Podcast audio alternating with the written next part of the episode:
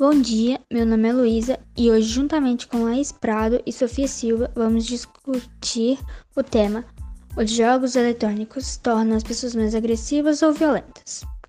Para começar, nós três não acreditamos na influência negativa dos jogos sobre os seus usuários. Se você ler histórias em quadrinhos, não vai se tornar um Superman e salvar o mundo. Os jogos de moda não te tornam uma estilista. Recentemente foi realizado um estudo em Oxford relatando a experiência de mil adolescentes e seus pais sobre o caráter psicológico daqueles que jogam videogame regularmente.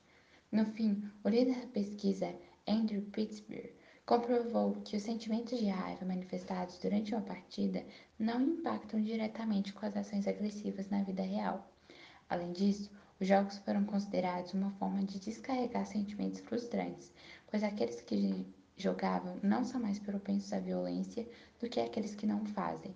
O resultado se repete nos Estados Unidos. Dez anos após o lançamento de um jogo, Doom, o índice de prisão de menores de idade por homicídios caiu 77% no país.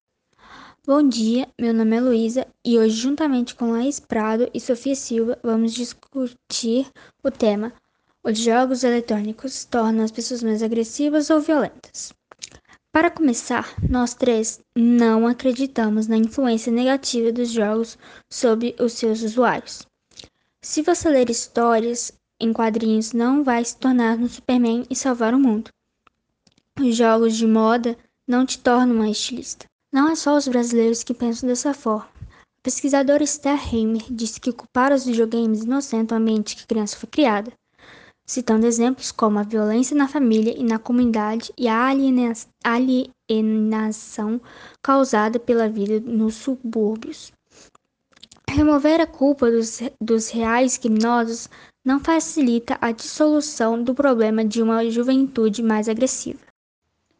O videogame pode gerar algum tipo de influência para realizar um massacre ou homicídio, mas para tal fato ser concretizado, é necessária a arma do crime.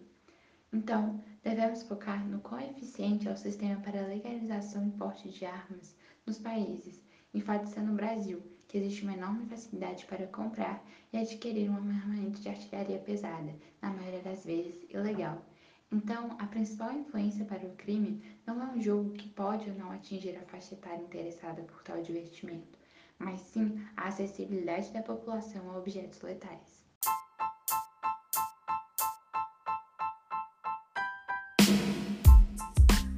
Os efeitos dos jogos sobre os jovens variam em função da demografia e das experiências pessoais com jogos.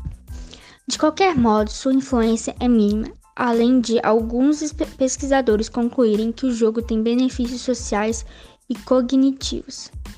E o principal problema é como combater a violência, não tentar achar a raiz do problema enquanto milhares de inocentes morrem. Foi isso, espero que vocês tenham gostado. Até a próxima!